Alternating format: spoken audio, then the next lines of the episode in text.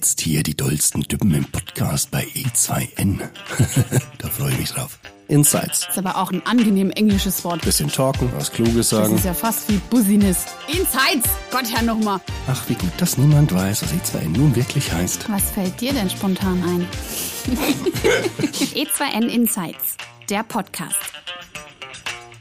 Hi und herzlich willkommen zu E2N Insights, der Podcast. Mein Name ist Raphael, ich moderiere diesen Podcast und bevor wir gleich loslegen, erkläre ich dir noch kurz, was dich in den nächsten paar Minuten erwartet. Ich habe heute Svenja und Anna hier und die beiden bekommen Begriffe und Themen aus der Arbeitswelt, auf die sie dann frei und intuitiv antworten. Heute besonders im Fokus unsere eigene Arbeit, also das heißt die Arbeit vom Marketingteam und nochmal speziell in die Richtung Branding und Texten. Ich freue mich sehr, dass die beiden da sind. Anna, Svenja, stell dich doch gerne nochmal kurz vor. Ja, hi, ich bin die Svenja. Ich bin ähm, bei E2N verantwortlich fürs Marketing. Bin seit, ähm, seit wann bin ich denn bei E2N? Seit Oktober 2019 und freue mich, heute hier zu sein. Hi, ich bin die Anastasia. Ich bin auch seit fast zwei Jahren bei E2N und für alles verantwortlich, was mit Text und Content zu tun hat und freue mich auch heute dabei zu sein. Ich freue mich auch, dass ihr beide heute hier seid und ich würde sagen, wir legen direkt los mit dem ersten Stichpunkt. Eure Aufgaben bei E E2N. Ähm, ich bin vor allem für Text und Content verantwortlich, äh, sei es Social Media, vor allem aber auch Blogartikel, Newsletter, Academy, Print, Website, also wirklich alles, alles, was mit Content zu tun hat, ähm, produziere ihn und gucke aber auch bei anderen nochmal drüber, damit im Endeffekt die ganze Kommunika Kommunikation, die bei E2N nach draußen geht, ähm, einheitlich ist, konstant bleibt und wir in einer Sprache kommunizieren, ähm, damit es so einen Wiedererkennungswert hat und alles immer stimmig ist. Ich habe es ja zu äh, Beginn schon gesagt, ich bin verantwortlich fürs Marketing. Daher bin ich aber primär so im strategischen Marketing unterwegs. Ich gucke quasi zusammen mit dem Raffi, der hier unseren Podcast moderiert, immer so ein bisschen, wo soll es mit der Marke hingehen. Natürlich auch in enger Zusammenarbeit mit der Geschäftsführung und bin verantwortlich für die Kommunikation und die Orga innerhalb des Teams. Schau, dass das alles funktioniert, dass da alle vernünftig miteinander arbeiten können. Und genau, ansonsten bin ich noch so an meinen zwei Herzensthemen dran. Das ist einmal Events und Messen. Da liegt die gesamte Planung bei mir und dazu noch Public Relations. Und ja, ansonsten, das ist, glaube ich, so ein bisschen das ähm, Schöne an einem kleinen Team, was so ein bisschen den Charme ausmacht, dass jeder eigentlich immer auch so ein bisschen was von allem macht. Also wenn natürlich operativ was ansteht, bin ich da auch immer mit am Start. Von dem strategischen Konzept zur operativen Ausführung. Also ich glaube, am besten ist es, wenn ich das mal so ein bisschen an einem Beispiel erkläre. Das macht es einfacher für mich und wahrscheinlich auch einfacher zum Nachvollziehen. Und ähm, das letzte große Konzept, das jetzt anstand, war das Konzept fürs E2N Insights Live. Ähm, ich weiß gar nicht mehr, wie ich angefangen habe. Es war irgendwie so eine Idee, die ich zusammen mit Simon hatte. Und wir wollten irgendwie quasi die Messen kompensieren. Wir wollten irgendwas schaffen, ähm, wo wir in irgendeiner Art und Weise einen Event-Charakter haben, aber natürlich trotzdem alles Corona-konform sicher ist, daher online. Und ähm, wir wollten dabei aber auch unser Expertenwissen vermitteln. Also das ist ja so ein bisschen unsere unsere Idee, die wir ähm, mit, mit unseren Insights verfolgen, ist, dass wir den Menschen zeigen wollen, wie sie die Digitalisierung richtig für sich nutzen können. So, das war mal die, die Grundidee, die da im Raum stand. Und daraus hat sich dann nach und nach eben ein Konzept entwickelt. Und als ich das Konzept dann vorgestellt habe, ich bin dann mit Simon so ein bisschen in die Themenausarbeitung gegangen, haben uns überlegt, was wir da thematisch gerne behandeln wollen. Als ich das Konzept dann unseren drei Geschäftsführern vorgestellt habe, war auch die Begeisterung so ein bisschen zurückhaltend, weil es eben Digitalkongress hieß. Und alle irgendwie dachten, okay, es wird ein Kongress und da müsste sich Leute einwählen und den ganzen Tag online bleiben und macht es jemand und was, was soll das werden?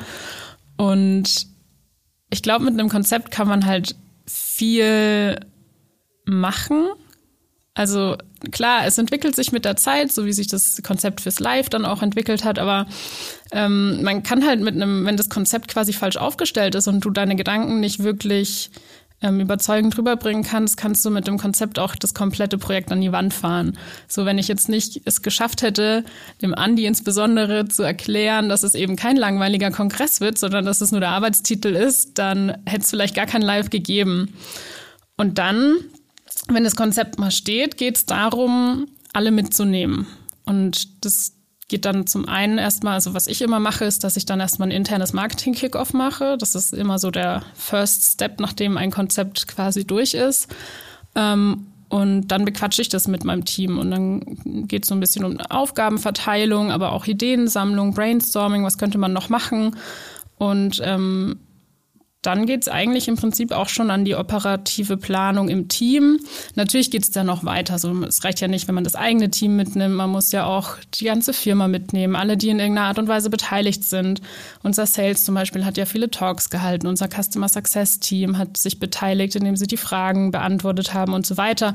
Die müssen alle mitgenommen werden. Ich habe einen internen Guide geschrieben, wie alles abläuft ähm, und so weiter. Aber Genau, das ist, das sind, glaube ich, so die wichtigsten äh, Steps bei einem Konzept. Also erstmal wirklich zu Papier bringen, was man machen möchte, warum man das machen möchte, was das Ganze bringen soll.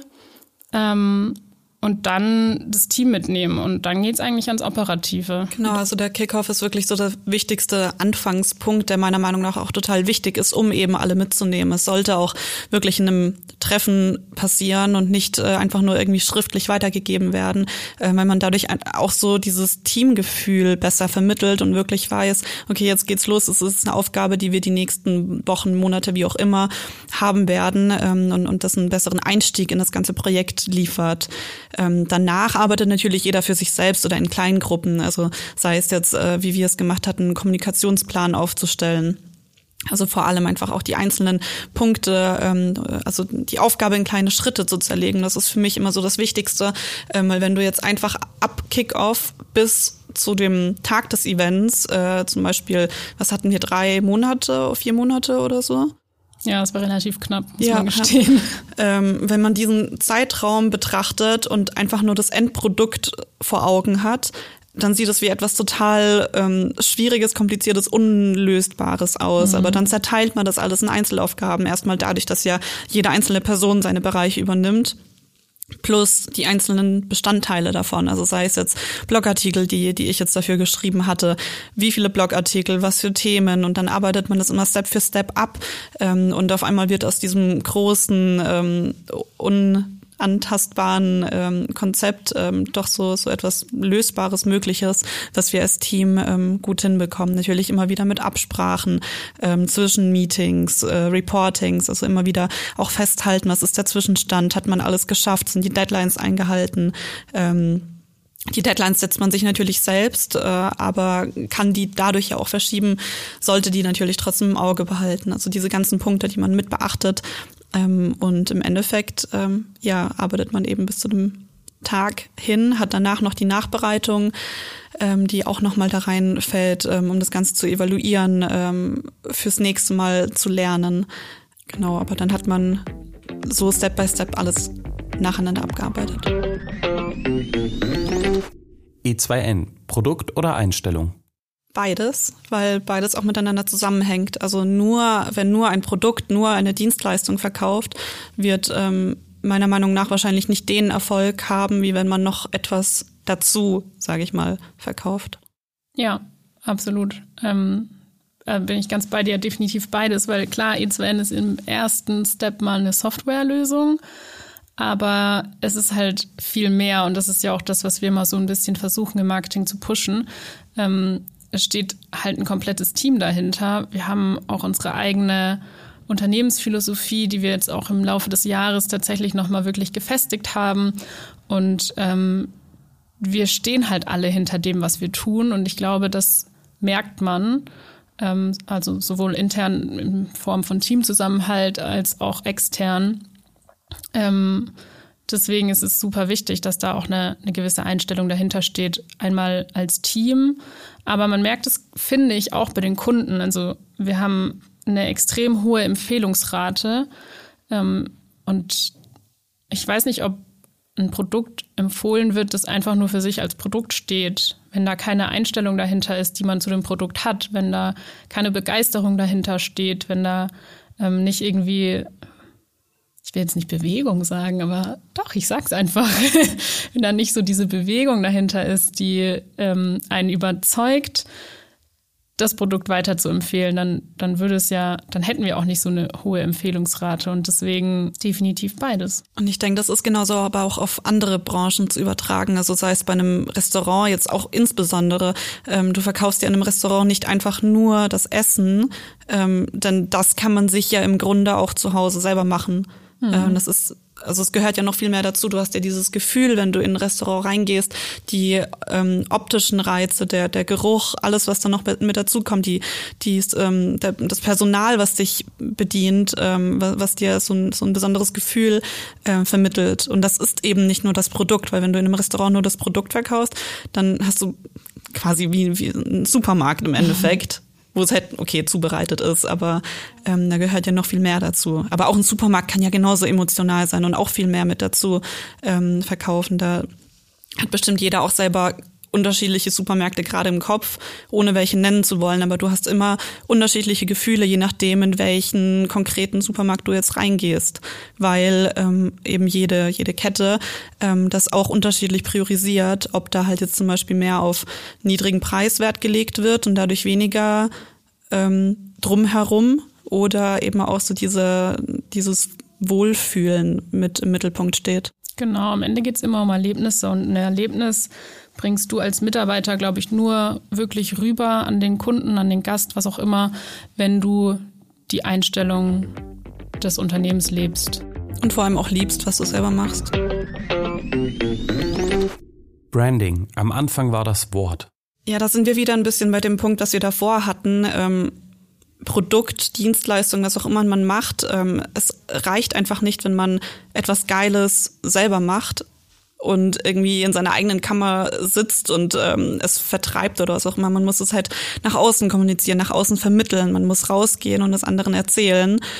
Ähm, sowohl offline als auch online und ähm, anderen erklären, was genau man macht, davon überzeugen, diese Emotionen, die man hat, nach außen vermitteln. Ähm, und das geht eben mit Worten vor allem. Ja, natürlich auch mit, mit Bild, mit ähm, Bildsprache, ähm, aber im Endeffekt ist trotzdem die Basis von, den, von der meisten Kommunikation dann doch das Wort. Ähm, Ob es jetzt gesprochen, geschrieben, wie auch immer, in Videoformat mit Text im Bild. Das Wort ist da doch ähm, im Endeffekt so der, der Grundbaustein von der Kommunikation und damit äh, erklärt man ja dann auch am leichtesten, was das Produkt ist, was es bietet, was für Vorteile man dadurch hat, ähm, was der Kunde davon hat, das Produkt zu erwerben. Ähm, daher steht für mich auch immer das Wort im Mittelpunkt von, von der Kommunikation. Alles andere baut sich dann drum herum oder entsteht dadurch. Also die Emotionen entstehen dadurch, ähm, was die Worte vermitteln. Hm, ja, ich würde nur tatsächlich nicht das Wort in den Mittelpunkt stellen. Ich würde sagen, am Anfang war das Why. Ähm, da sind wir wieder so ein bisschen beim Thema Markenaufbau. Kurze Eigenwerbung. Raffi und ich haben einen sehr spannenden Talk dazu gehalten am Live. Kann man sich auch kostenlos anschauen. e2n.de slash live. ähm, aber tatsächlich, also Branding ist ja mal primär ein Marketingkonzept, um Botschaften, Inhalte, das Produkt, alles, was irgendwie mit der Marke zu tun hat, zu verbinden, miteinander zu verknüpfen. Also wirklich im, Ge im Gehirn diese ähm, diese Connection zu schaffen, dass man, wenn man Just Do It hört, an Nike denkt zum Beispiel. Ähm, und darüber muss, also um das anzugehen, muss man sich halt erstmal überlegen, warum mache ich eigentlich das, was ich mache? Dann kann man weitergehen und sagen, okay, wie mache ich das eigentlich? Was mache ich? Für wen mache ich das? Und wie kommuniziere ich es? Und bei dem Wie kommuniziere ich es bin ich dann ähm, bei, ganz bei dir beim Wort. Also klar, irgendwie braucht es das Wort von Beginn an. Du musst ja dein Why auch in Worte fassen können. Du musst es ja ähm, für dich festigen. Du musst es für dein Team festigen. Aber ich glaube, ich würde tatsächlich in dem Fall das Why mehr in den Mittelpunkt stellen als das Wort. Ich glaube auch, dass es eher eine Abhängigkeit ist, weil ähm, das ist wahrscheinlich auch bei vielen Unternehmen das oder bei einigen das Problem, äh, wer nicht in Worte fassen kann, was er sagt, was dein Why ist, was er möchte. Das reicht einfach nicht, das im Kopf zu haben. Du musst es formulieren können, du musst es deinen Mitarbeitern, deinen Kunden vermitteln können, also äh, um, um insgesamt eben etwas zu erreichen. Mhm. Und das Why zu kennen ist definitiv schon mal gut und richtig und wichtig. Ähm, aber wenn du es nicht formulieren kannst und nicht richtig beschreiben kannst, was du fühlst und was du andere fühlen lassen möchtest, dann wird schwer. Das ist wahrscheinlich so ein Henne-Ei-Problem. Ja. Hängt einfach beides miteinander zusammen. Ja. Markenevolution. Ja, ich glaube, da haben wir bei E2N auf jeden Fall eine Evolution hinter uns. Ja, allein schon, wenn man drüber nachdenkt, wie es vor einem Jahr, vor zwei Jahren oder auch vor ein paar Monaten war. Also da, ja. da entsteht so viel Fortschritt in kürzester Zeit. Also sei es jetzt konkrete Inhalte, die wir verändern, ähm, insbesondere natürlich das Design, das sich jetzt innerhalb kürzester Zeit komplett gewandelt hat. Ähm, also da, da verändert sich wirklich jeder einzelne Aspekt ähm, und, und sollte es ja auch. Also ich denke, eine Marke, die vor zehn Jahren so war, wie es jetzt ist, ob das gut ist, hm. Ja, es hat natürlich einen Wiedererkennungswert. Also es sollte sich natürlich nicht alles verändern. Man sollte nicht ständig seinen, vor allem seinen Markennamen oder so nicht ändern. Ähm, und auch gewisse Aspekte beizubehalten ist eben wichtig für diese Wiedererkennung. Trotzdem sollte man sich nicht darauf ausruhen, was man bisher geschaffen hat, ähm, sondern immer wieder hinterfragen und überdenken, was man denn gemacht hat, wie man es verbessern könnte. Gibt es was zu optimieren?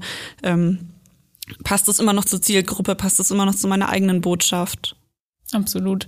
Ich glaube, es kommt so ein bisschen vielleicht auch auf die Marke an. Wenn ich eine traditionelle Marke habe, die von dieser ganzen ähm, Tradition und Geschichte lebt, dann werde ich die wahrscheinlich weniger anfassen, als wenn ich ein innovatives Unternehmen bin, das irgendwie ähm, wie wir zum Beispiel darlegt, dass man eben Prozesse immer neu denken muss und immer mit der Zeit gehen muss und so weiter. Und deswegen ähm, kommt es immer, glaube ich, so ein bisschen auf die Marke an. Aber Wobei man auch da gewisse Aspekte anpassen sollte. Also ja, ähm, das, was natürlich dann nicht die Marke ist, sondern wahrscheinlich eher so die Ausläufe davon. Also jetzt zum Beispiel die Webseite.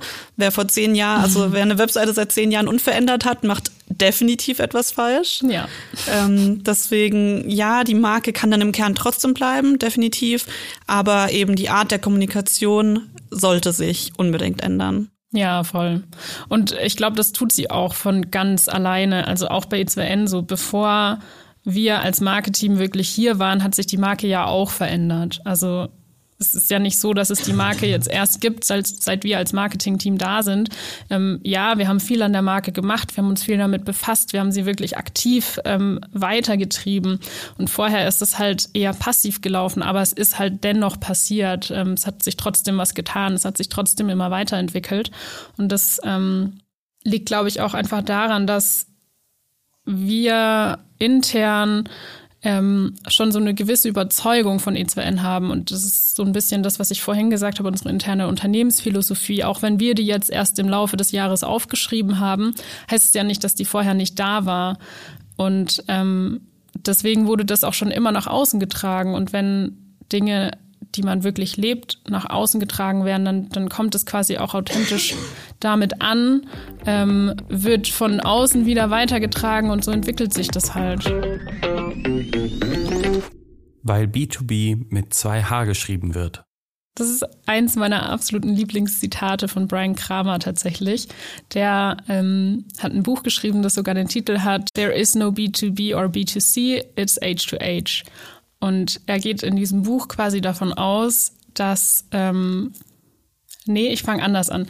In der Wissenschaft geht man davon aus, oder so was man in der Uni lernt, dass es quasi gerade im B2B diesen absolut rational handelnden sogenannten Homo economicus gibt. Das ist quasi eine fiktive Person, die im B2B agiert und alles rational betrachtet. Die lässt quasi alle Emotionen außen vor und bewertet alles nach ähm, Kosten-Nutzen.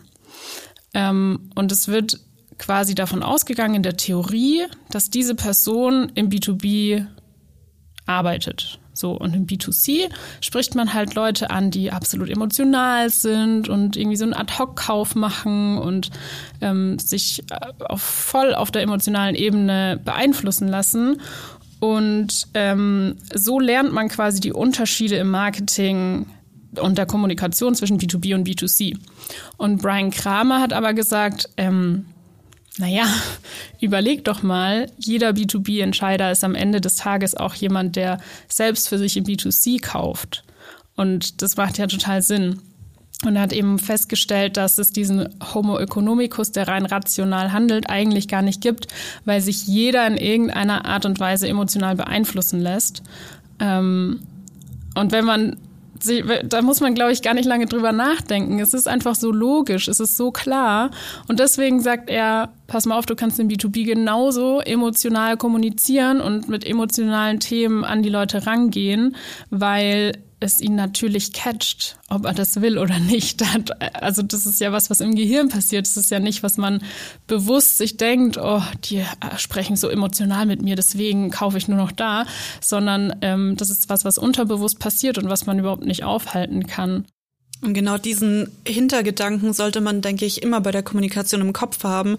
Ähm, da achte ich vor allem jetzt beim Blogartikel schreiben auch immer drauf, dass ich nicht äh, also um Gottes Willen auch nicht für die Suchmaschine schreibe, sondern wirklich immer den Kunden im Hinterkopf habe, mir vorstelle, wie die Person sogar aussieht oder wie die Person ist, die meinen Blogartikel dann lesen wird und diese Person im Kopf habe und für sie schreibe und nicht für, ähm, ja, wie gesagt, nicht für die Suchmaschine, nicht für das Unternehmen, weil im Endeffekt, was, was ist denn das Unternehmen? Das sind ja die einzelnen Personen. Also ein Unternehmen besteht aus den Mitarbeitern, aus den Geschäftsführern, aus wem auch immer die lesen sich den Blogartikel durch und nicht das Unternehmen an sich. Deswegen ähm, ist eben auch der Blogartikel für die einzelne Person geschrieben. Und darauf sollte man halt eben bei der Sprache dann auch achten, dass man die Person anspricht, für sie dann eben möglichst emotional oder äh, wissensvermittelnd schreibt. Das kommt dann immer darauf an, was, was man denn gerade erreichen möchte. Ähm, also ob es jetzt so ein Wissensartikel ist oder eben doch etwas Lockereres. Ähm, aber genau, also dass man das in der Kommunikation beachtet. Und ähm, da, das hängt dann auch wieder mit der Ansprache selbst zusammen, also mit dem Thema Duzen, Siezen, wie auch immer. Ähm, denn für mich ist nicht nur der Unterschied zwischen einem Du und einem Sie, sondern es gibt ja auch viele, die das, also die ähm, mit, mit ihr oder mit euch kommunizieren, was für mich von den Möglichkeiten eigentlich das Schlimmste ist, wenn man es so direkt sagt, ähm, weil ich sehe ja die Person dahinter. Und das ist ja eine Person, die hinterm Bildschirm sitzt und einen Blogartikel liest. Und ich spreche nicht auf einmal mehrere Leute an, weil du bist eine einzelne Person, die gerade den Blogartikel liest, weil dann fühlt sich im Endeffekt niemand angesprochen, wenn ich alle anspreche. Ja, das, Deswegen, da habe ich mir am Anfang so schwer mitgetan. Das musste mir die Anna ehrlich gesagt ein bisschen einprügeln, aber es macht so Sinn. Ja, deswegen eben die Frage du oder sie. Das kann man dann natürlich, das sollte man klären, je nachdem, was zur Marke passt. Also ob du jetzt ähm, ja, ich will es jetzt nicht unbedingt trennen nach modern und traditionell. Das, das hängt, hängt nicht nur davon ab, aber unter anderem ob du duzt oder siehst. Wir haben uns eben auf das Du auf Augenhöhe geeinigt und dann halt eben noch groß geschrieben, weil das nochmal noch mal förmlicher und, und höflicher ist in unseren Augen. Ja, und es macht es irgendwie auch nochmal emotionaler. Genau.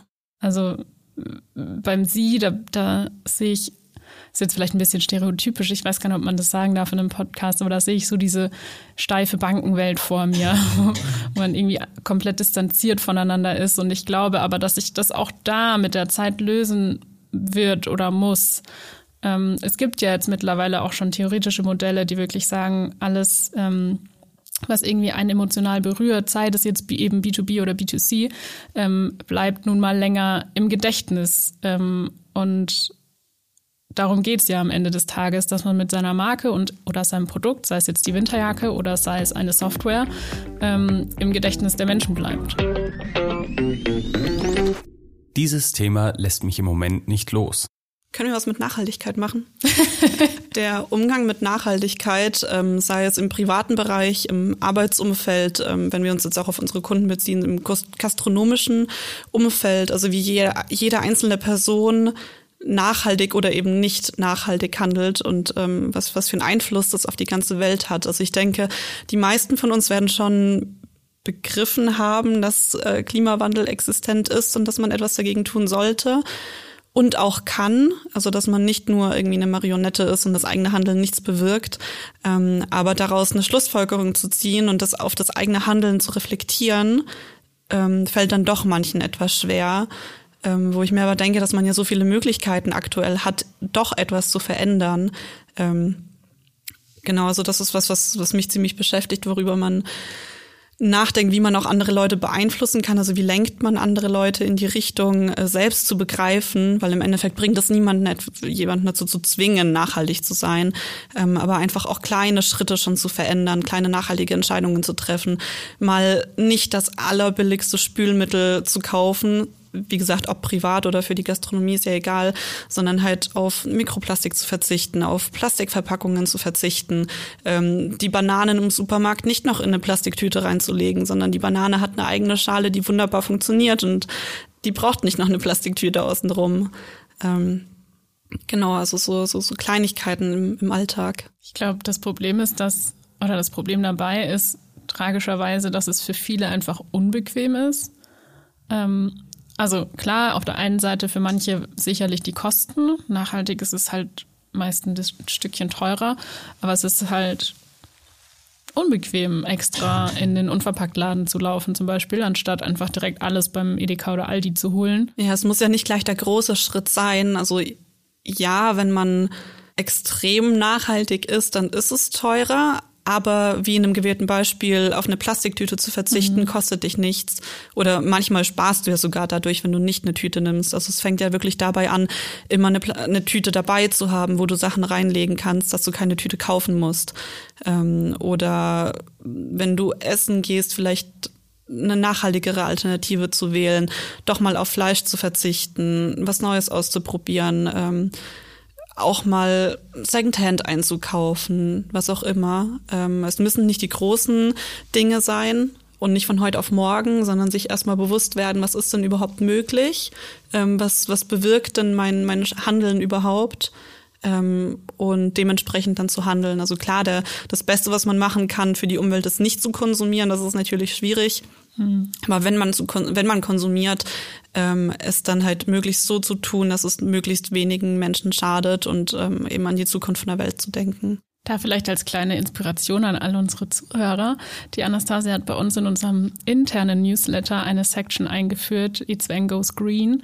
Und da machen wir nämlich genau das. Wir geben immer so ein paar Tipps, wirklich Kleinigkeiten, auf was man achten kann, was man verändern kann, um generell nachhaltig zu lesen, äh, leben.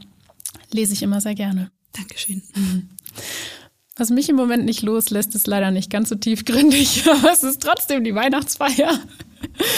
Äh, ich hoffe einfach, dass sie stattfinden kann. Wir planen nämlich gerade eine geheime Weihnachtsfeier. Also die Kolleginnen und Kollegen wissen auch alle gar nicht, wo es hingeht, was wir machen. Und es macht so viel Spaß weil viele auch immer fragen und wissen wollen und neugierig sind und versuchen rauszufinden, wo es hingeht. Ich bin auch schon ganz gespannt. und ich hoffe so sehr, dass es ähm, stattfinden kann und bin halt gespannt, was jetzt die Regelungen sind, die noch nicht 100 Prozent fest sind. Aber ja, das lässt mich nicht los. Da bin ich, sitze ich auf heißen Kohlen. Ja, also ich freue mich natürlich auch, wenn, also ich hoffe natürlich, die Weihnachtsfeier findet statt. An dieser Stelle, ähm, es war mir ein ganz großes Vergnügen, mit euch beiden hier diese Aufnahme zu machen. Vielen, vielen lieben Dank. Danke dir, Danke. Raffi. Und an unsere Zuhörer, wer jetzt mehr über Svenja oder Anna fahren möchte, natürlich haben wir die beiden in den Show Notes verlinkt. Selbstverständlich findet ihr da auch alle relevanten Links, um mit uns Kontakt aufzunehmen oder um unser Social Media anzuschauen. Kann ich nur empfehlen. Hier findet man genau den Content, von dem die beiden gerade gesprochen haben. Ich wünsche euch ganz viel Spaß, schöne zwei Wochen und bis dahin. Das ist voll gut. Das werde ich jetzt implementieren, wenn mich nochmal einer fragt. Ich trinke, wir reden da einfach ein bisschen. And so on. Ich trinke mal ein Schlückchen. Das kann ja ein bisschen dauern bei dir, hm? Insights! Gott, Herr, nochmal. Bitte? E2N Insights, der Podcast.